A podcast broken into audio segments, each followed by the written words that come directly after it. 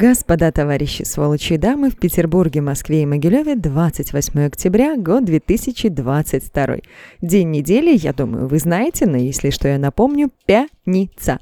Что можно отметить в ближайшие пару минут, расскажу вам я, мисс Мэри, она же Марина Воробьева, она же Сладкая Клеопатра, в общем, я.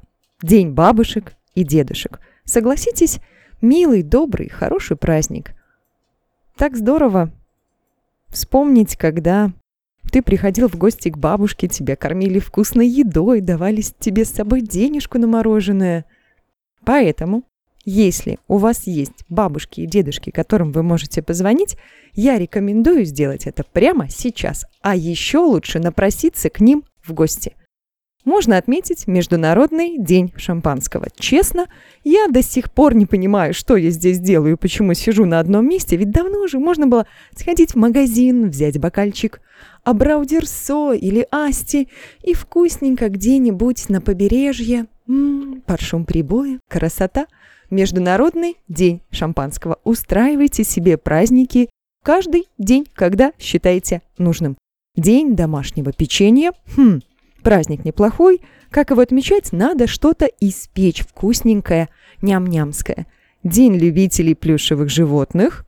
Что такое плюшевые животные? Возможно, мне кто-то пояснит, потому что мне не очень понятно.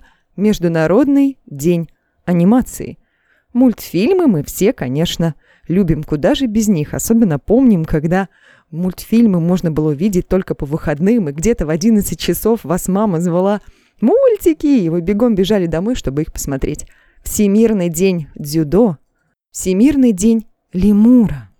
М? И день дикой еды. Дикая еда, которая хочет убежать у тебя прямо из тарелки. День хлебных палочек, день банданы, день клятвы молодежи, день шоколада. Праздники странные, веселые и интересные, а вам я предлагаю выбрать любой на свой вкус и что-нибудь отметить. Как бы чатик, как бы радио, как бы праздники.